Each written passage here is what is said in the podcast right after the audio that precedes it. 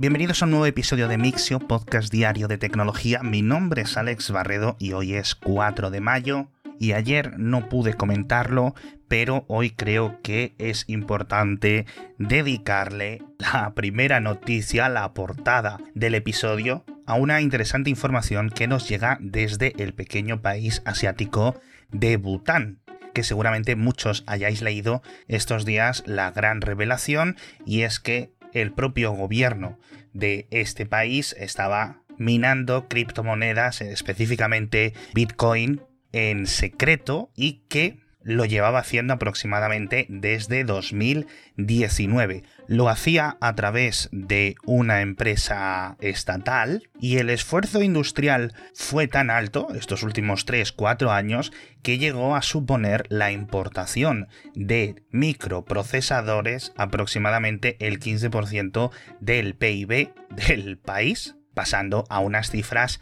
elevadísimas comparado con años anteriores. Como muchos podréis adivinar, Bután, al estar situado en los Himalayas, es un país pequeñito, con algunas similitudes a Nepal y con una gran ventaja de generación eléctrica y son sus potentes centrales hidroeléctricas. La electricidad en Bután es muy barata y el gobierno del país, no sabemos con qué escala, pero ha estado construyendo estas granjas de criptominería en las inmediaciones de estas eh, subestaciones eléctricas a la salida de las plantas. Esto ha causado mucho revuelo para algunos medios de comunicación, para otros ha pasado completamente desapercibido, pero me parece una historia que no podemos dejar pasar porque tiene tantos ángulos que me parece súper atractivo. Lo primero, obviamente, Bután es un país,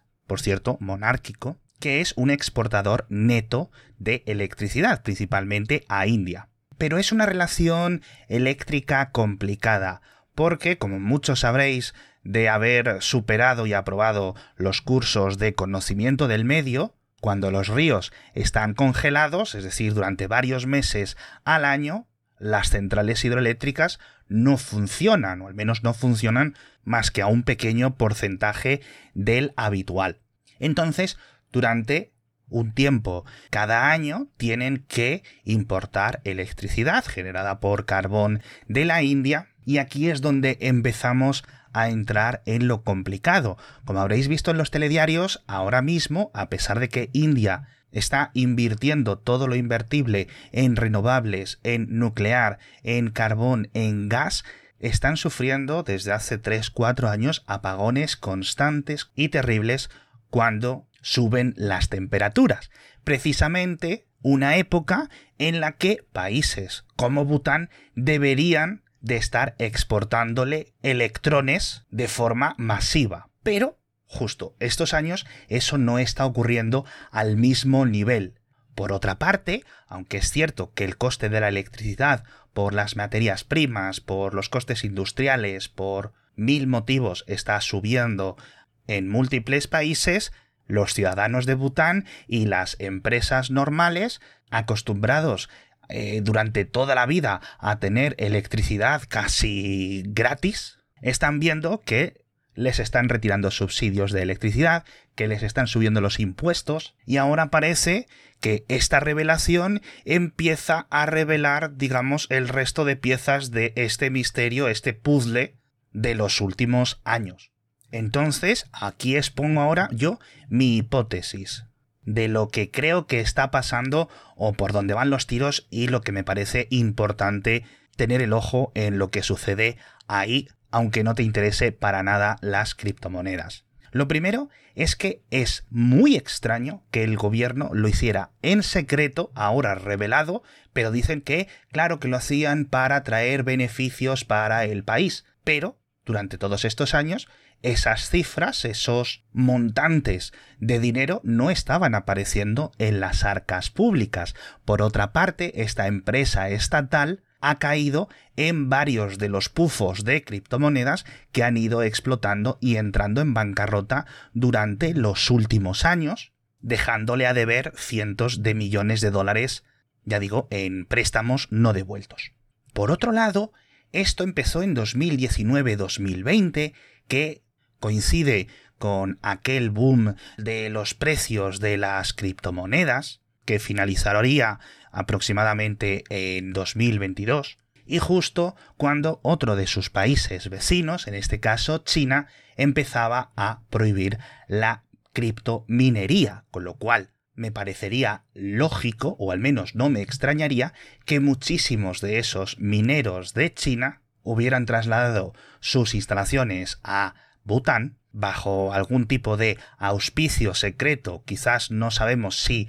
del gobierno o de algún tipo de eh, grupo de funcionarios que decidieron crear esta industria aparentemente grande, pero de la que no sabemos la escala, y mantenerlo en secreto y no compartir los supuestos beneficios de aquellas épocas con el Bitcoin a 60.000 euros. Entonces, y con esto ya acabo de hablar de Bután, no me extrañaría nada si esto fuera básicamente una operación de lavado de dinero, diferente a la de otro país asiático que tiene una estrategia con las criptomonedas también muy especial, pero en algunos casos diametralmente opuesta, como es Corea del Norte. Si es cierto que al final Bután es un país relativamente pobre, pero que está prosperando muy bien, pero muchísimos economistas y diplomáticos estaban un poco extrañados de lo que estaba ocurriendo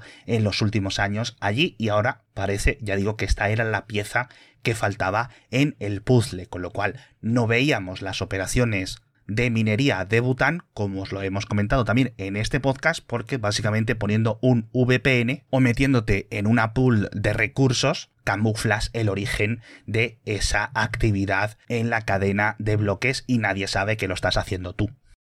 Yo no sé si me he puesto muy expediente X con todo esto, pero de verdad que me fascina. Y espero por lo menos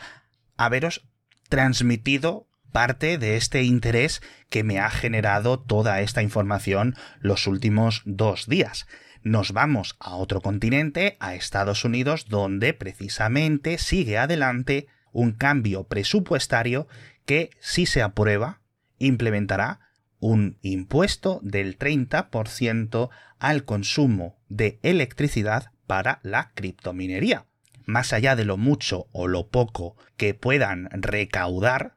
creo que hay algo que todos podemos admitir, y es que la minería de Bitcoin, porque en el resto de casos, desde el cambio de Ethereum ya es eh, de unos valores energéticos no desdeñables, pero sí que se han reducido muchísimo, no se traslada en beneficios a la región o a la zona donde están esas empresas. Es decir, si yo tengo una fábrica que consume muchísima electricidad porque estoy produciendo coches, pues tengo un montón de empleados, esos empleados tienen sus familias, esas familias gastan dinero en la zona, pero esto no es un beneficio que veamos externalizado de este tipo de producción. Ya digo, tengas la opinión que tengas específicamente sobre el Bitcoin, creo que esto es una realidad. Así que si esto se aprueba, entrará en vigor a partir del año que viene, a partir de 2024, y vamos a ver cómo afecta a las legislaciones de otros países. Hace unos pocos días leíamos que creo que era Noruega o Suecia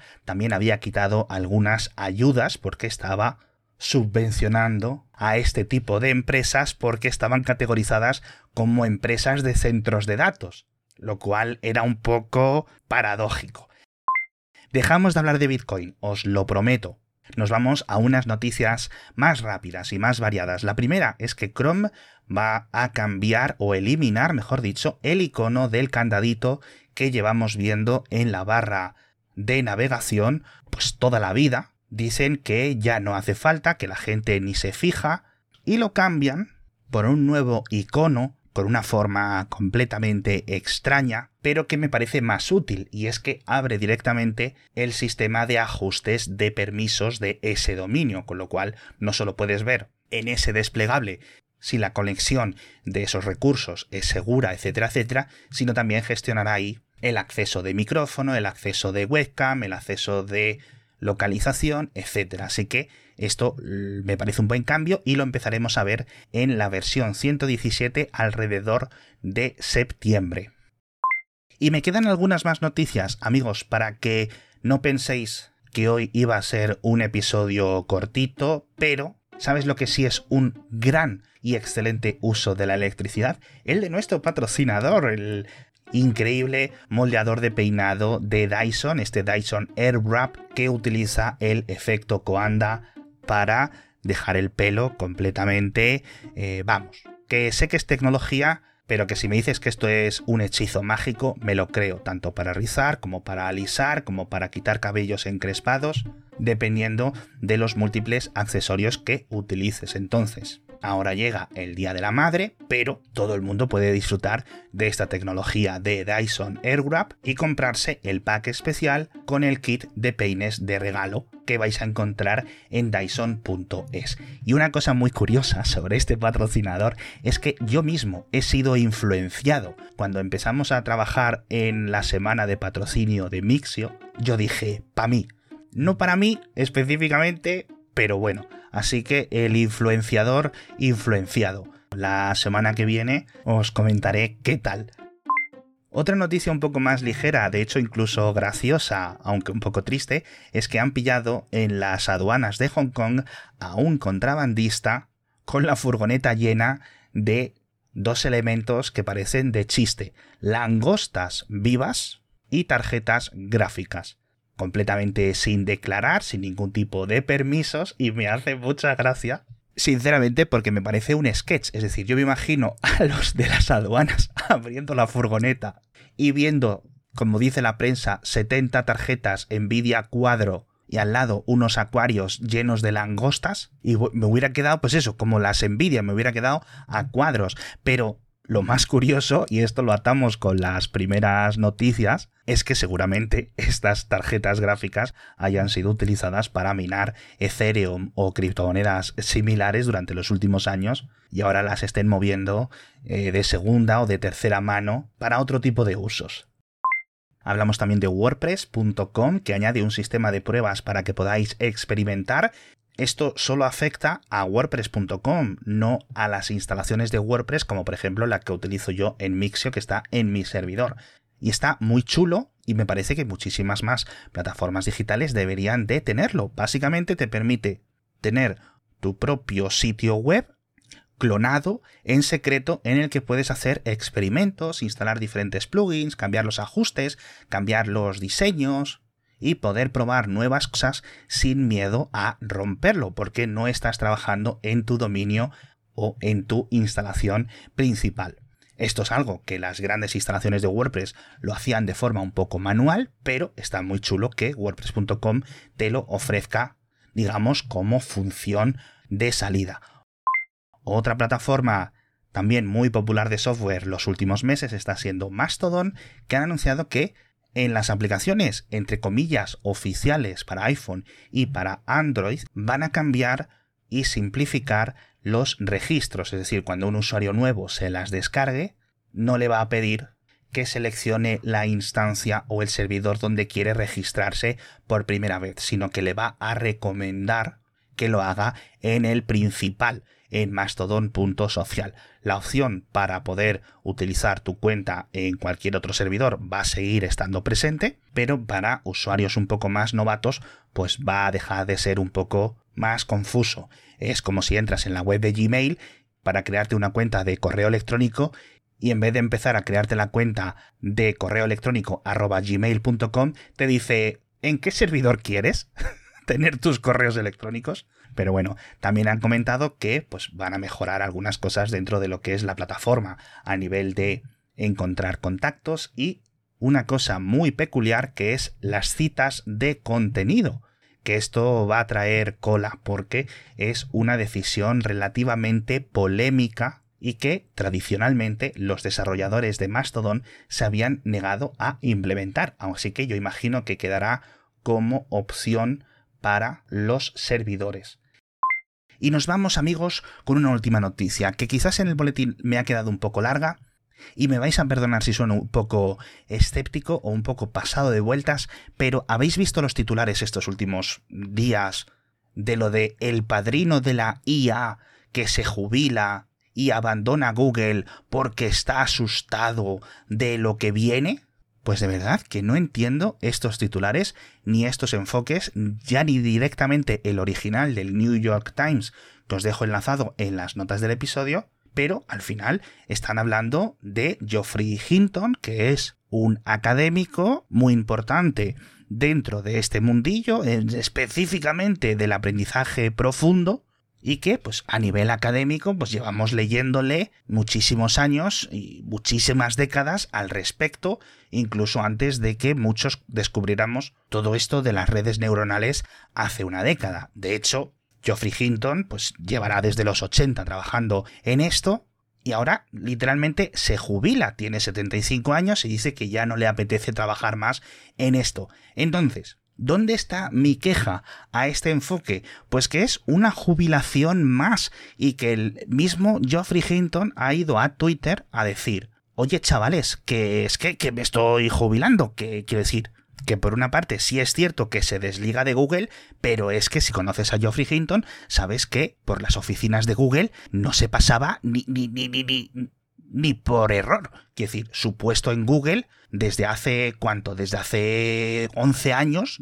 era básicamente honorario. Era un tío puro de academia y que, francamente, pues eh, sí es cierto que lleva mucho tiempo dando la matraca con los posibles avances un poco más perversos de una inteligencia artificial, pero yo recuerdo leer entrevistas al amigo Joffrey hace años hablando de, bueno, de cosas como de 2070, quizás, y no sé qué, y no sé cuánto. Yo no sé si aquí se me ven los colores, porque yo soy fan de otro señor de 75 años que sí que trabaja en Google. No sé cuántas horas a la semana, pero Ray Kurzweil, que como digo, curiosamente tiene la misma edad, y que quizás yo esté muy influenciado por sus escritos y por sus perspectivas, pero tiene una opinión pues muchísimo más favorable de este tipo de herramientas Así que lo que sospecho es que Joffrey ahora sacará un libro, eh, se ganará unos millones, hablando de Skynet y de Terminators y de no sé qué, y listo. En fin, majetes, que de verdad que este episodio, si me dices cómo va a acabar, no me lo creo, y bueno, si me dices cómo iba a empezar, tampoco. Muchísimas gracias a todos por estar conmigo un episodio más, un día más en Mixio. El episodio de ayer y este me han gustado muchísimo, así que, por favor, dadme vuestra opinión. Dejadme comentarios tanto en el grupo de Telegram como en Twitter, en Mastodon, o los que tengáis cuenta en Blue Sky, también en Blue Sky, en LinkedIn, respondiendo al boletín, o escribiéndome directamente a mi correo electrónico, que lo tenéis en las notas del episodio. Y si queréis compartir los episodios del podcast diario, pues adelante, para que así cada vez haya más oyentes en este podcast y podamos, pues eso, seguir viéndonos todos los días. De momento, yo me despido, como os decía, hasta mañana, donde volveré con más noticias de tecnología.